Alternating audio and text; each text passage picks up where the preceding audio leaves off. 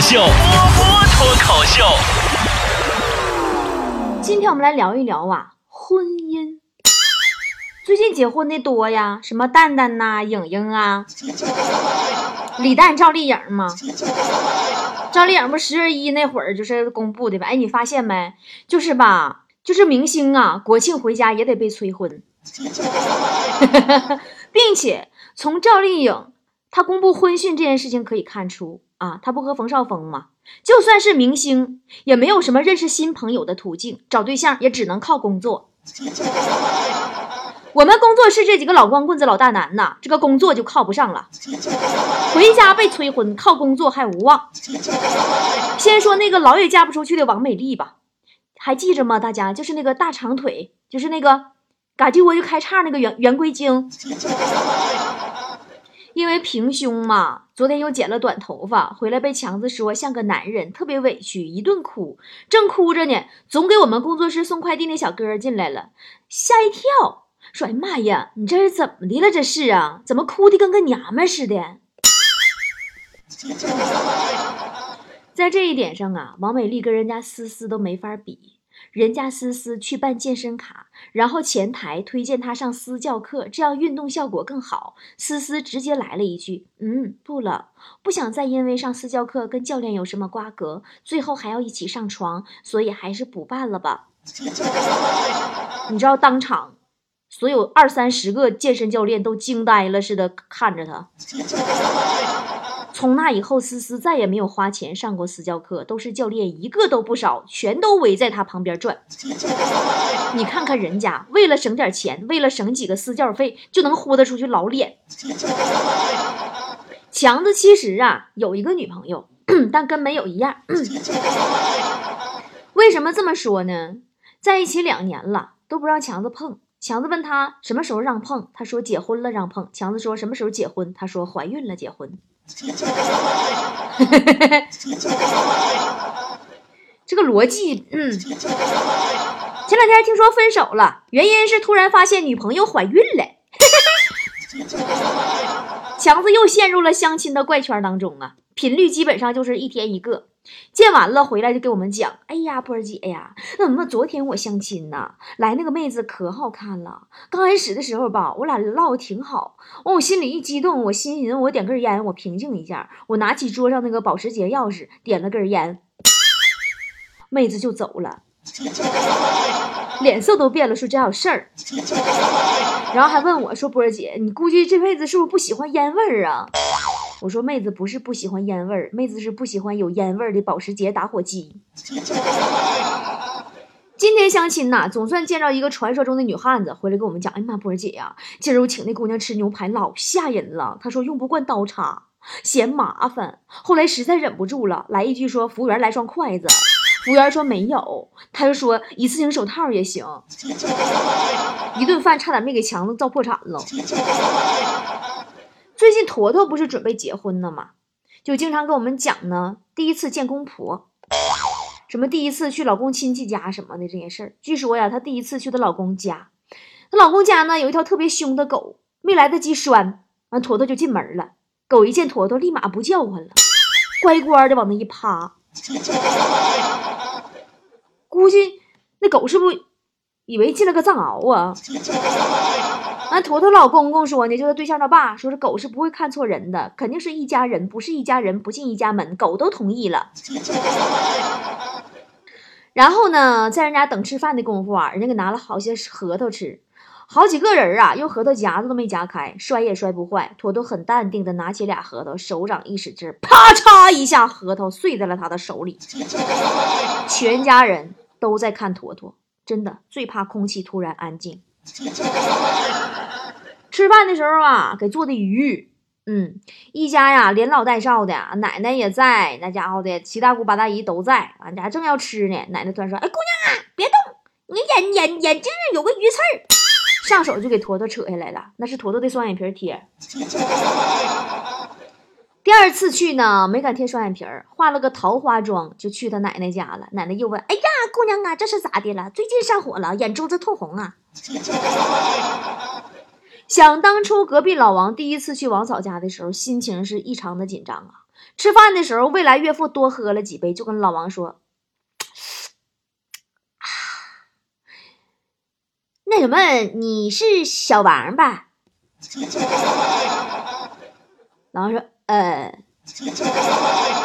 哟，我看你这人很有自信呐，你这胸怀宽宽宽广啊，想必以后必必成大大器呀。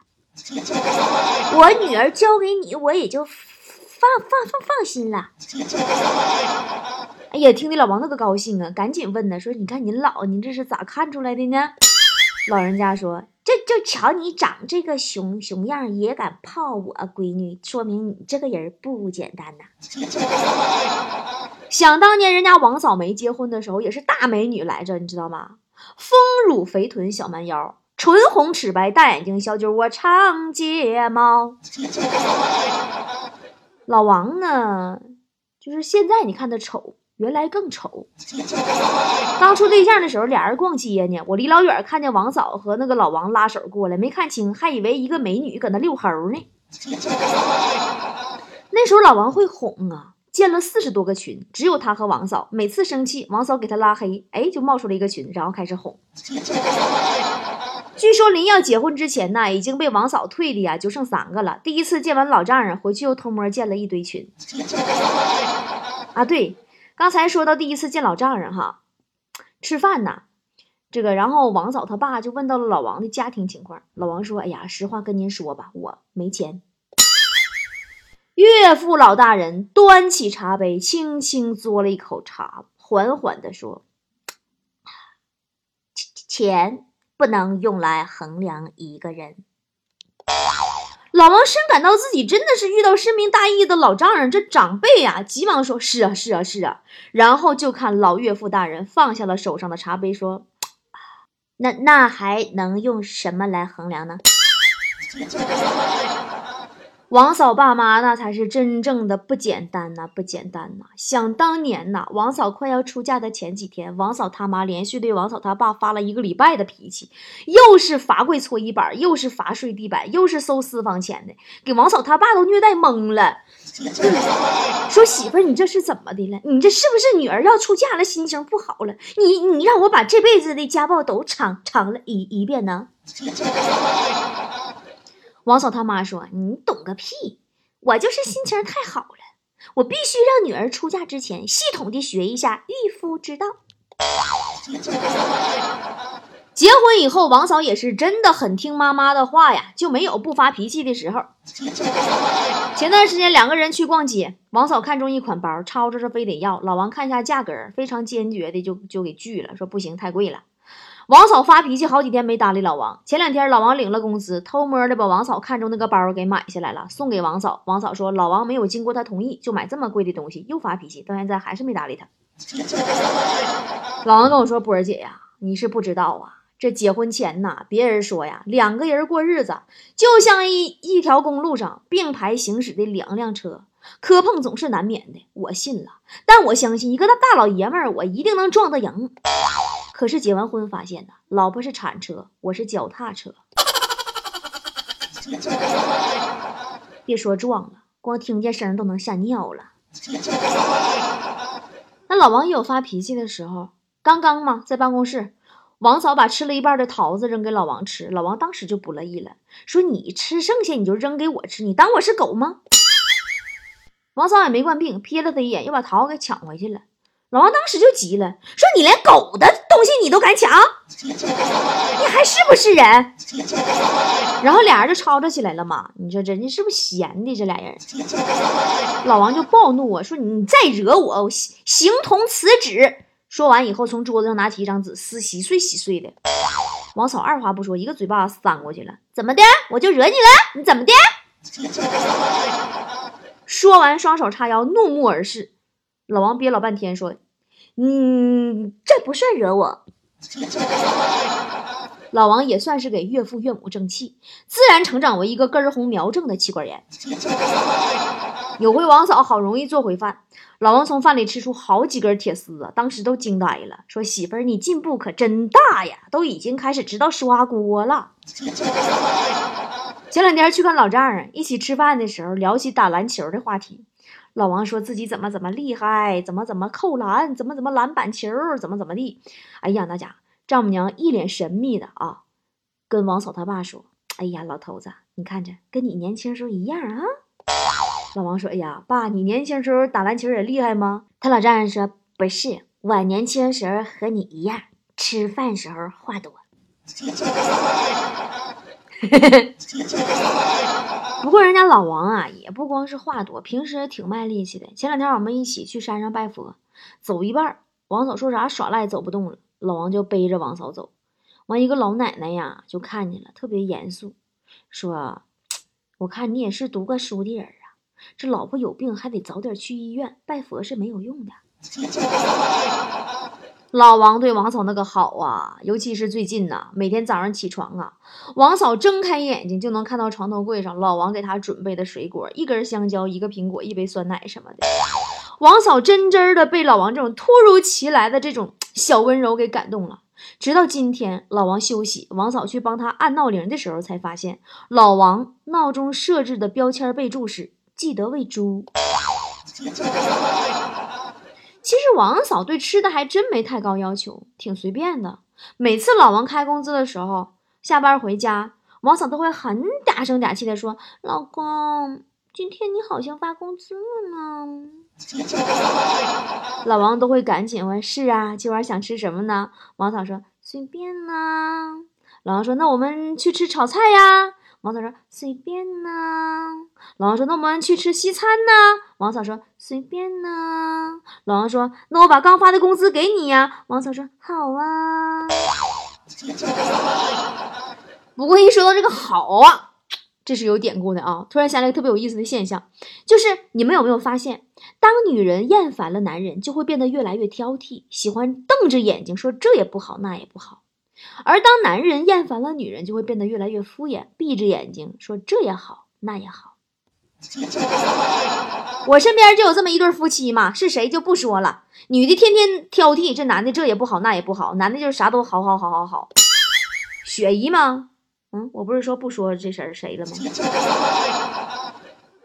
哎呀，雪姨嘴里跟她老公说出这个好字儿，还是前几年生二胎的时候，刚生完孩子，雪姨突然问。老公，你觉得孩子像谁？老公说：“那当然像我了，这鼻子、眼睛、嘴，你跟我多像啊！”哎呀，当时雪姨呀，看到老公如此兴奋呐，终于松了一口气，说：“嗯，那就好，那就好。”后来，终于有一天，雪姨她老公在跟强子喝酒的时候，突然发现强子身上的香味儿和自己媳妇身上的香味儿竟然一模一样，当时气坏了，回头偷偷跟我说：“说波儿姐，强子这个人渣。”为了勾引我，竟然用跟我老婆同款香水，可真是下了血本了。开玩笑啦，雪姨怎么可能出轨呢？生完孩子都六层游泳圈了，没人要了。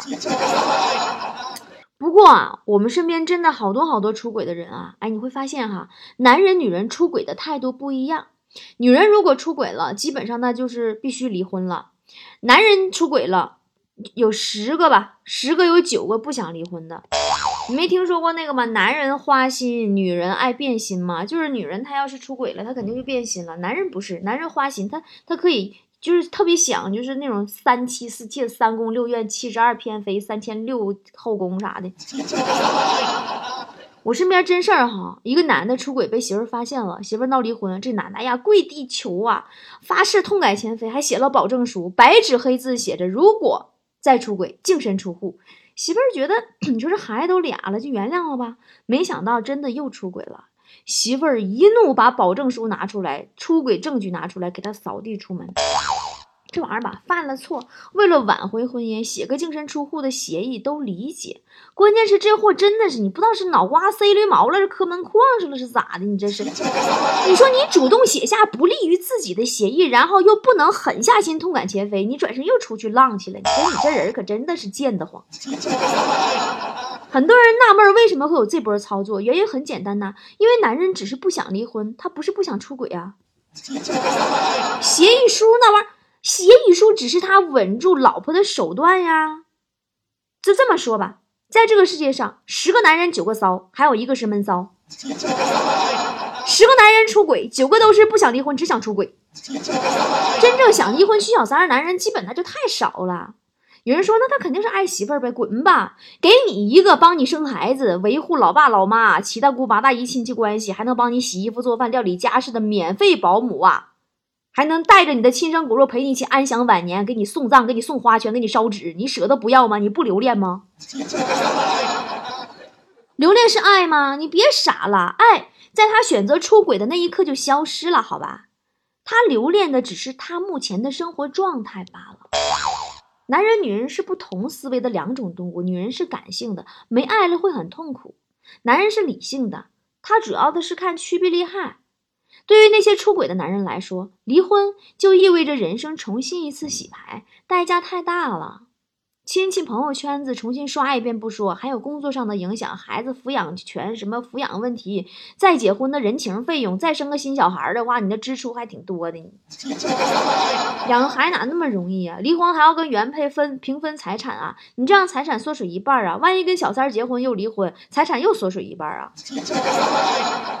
所以说，我们经常会听男人出轨以后说啊，我只是一时把持不住啊，我不爱他，我就是想跟他玩玩。屁，他就是一想到他要付的代价，他才后悔了。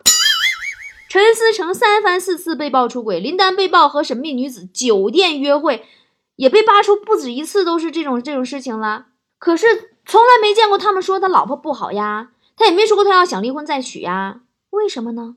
因为佟丽娅如陈思诚想象般中美好。长得漂亮又不那么刚烈，会愿意一再的原谅。因为谢杏芳贤良淑德，哪怕林丹出轨，她也会第一时间跟他站在同一战线。我们一家人会支持什么什么这个敢于担当、知错会改的男人。感谢朋友、球迷的关心，我们一家人风雨同舟。妻子选择原谅，很大的原因是因为爱情，男人却未必。爱情这个东西对某些男人来说没那么重要，他只有荷尔蒙，所以别跟出轨的男人谈道德，他没有道德的。在婚姻里，道德只是用来约束女人的。责任感这个问题，对于出轨的男人来说，更是具体问题具体分析。不要再相信男人，我只是一时冲动啊！屁呀！我相信他没有冲动，他出轨，他只是坚定不移的追求着自己，就是三妻四妾，什么三宫六院，什么七十二嫔妃，三千六后宫啥的，家里红旗不倒，外边彩旗飘飘啥的。还有就是，我发现我怎么唠唠又唠的这么不愉快的话题呢？我们不是一档让人快乐的节目吗？那天大家伙说说波儿姐，我不想听你神回复了，我就想听你自己个人瞎唠。你看唠唠唠唠吧，又唠不开心了。那么今天结尾，让我们说个快乐的事儿吧。上个礼拜双十一，我给大家搞了好多传世今生的原料，那个供应商出品的，跟传世今生一个生产车间出来的口红，市场价一百八十八，我给你们二十九块九秒杀。但是我忘告诉你们了。双十一就过去了，这又是一个让人不愉快的消息。然后当时商城里边一放吧，就是五五五千支口红，不到半个小时就被秒没了，你们连毛都没看着，我忘了说了。所以今天呢，特地给大家道个歉。资本论每个周日上午的十点都有这种大牌同场的秒杀，什么？纪梵希的粉底呀，什么雅诗兰黛的啥啥呀，什么什么啥啥啥啥啥啥，都是这些什么迪奥、SK two 同厂的，同一个原料供应商，同一个生产车间出来的，我们基本都是从生产线上截留下来的。为什么这么说呢？因为资本论一直在研发新品，我们已经跟这个世界大牌的这个工厂。我们达成了战略协议，然后呢，在研发过程当中，就就就让以后吧，所有资本论出品的这些护肤品都是跟大牌一个厂出来的，然后原料都是用的同样的原料，但是我们不能啥都出啊，对吧？所以说我们得先提前的先试一下，试一下大家反应，觉得大家用这个觉得好，哎，比方说口红，我都觉得口红好，那我们以后资本论就出口红，大家都觉得，哎呀，这个这个这个纪梵希的粉底好，以后我们就出资本论的粉底一样一样的，但是呢，就是 价钱绝对就不一样了。啊啊，非常便宜，包括会员呢很多二十九块九就秒啦，就是这些哈，而且是包邮的价格哟。哎呀，不好意思，我真的是忘告诉你们了。然后呢，就是提醒大家，以后给自己的手机呀定个每周日上午十点的闹钟，管它秒啥呢？啊，你上我商城里边看一眼，当时有啥好东西，喜欢的你就别落下。像我这种记忆力呀，这种记性，你们自己就得自己惦记着自己，照顾好自己啊。还有个事儿就是啥呢？今天不是周日吗？今天上午十点呢，我们秒的是爱慕的同厂的双面羊绒，就是腰上带能量、能发热那种，就是各个灯泡都能亮的那个、那、那、那个双面羊绒裤。嗯，他们。专柜我看淘宝天猫卖是八百九，我们九十九一条，然后呢还买三赠一，买五赠二。那我又忘告诉你们了，真的我一点脸都没有了。现在跟你们唠嗑，你这两天不是忙吗？节目都忘更新了，所以说为了补偿你们，我就是特地扣下了五百条，因为我们今天上午吧十点钟两千条，唰一下不到半拉点没了。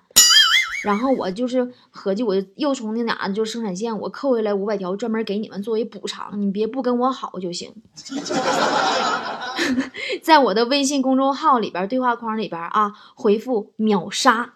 然后就可以得到今天的购买链接，但是啊，我要事先说好，真的是只有五百条，只有五百条，再没了。而且以后我不会在节目里边这样给大家放了，不会这样了。我今天只是真的是发自我内心的抱歉。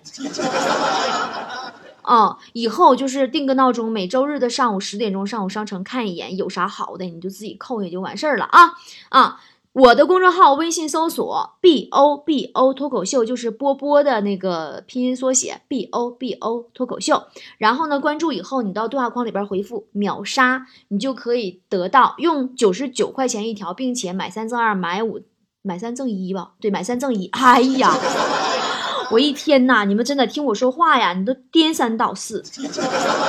就是你就可以用九十九块钱一条，然后买三赠一，买五赠二的价格买到。同样质量的同一个生产线下来的爱慕同款的八百九十块钱的双面羊绒腰上带能量的羊绒裤哦，天冷啦，对自己好一点吧。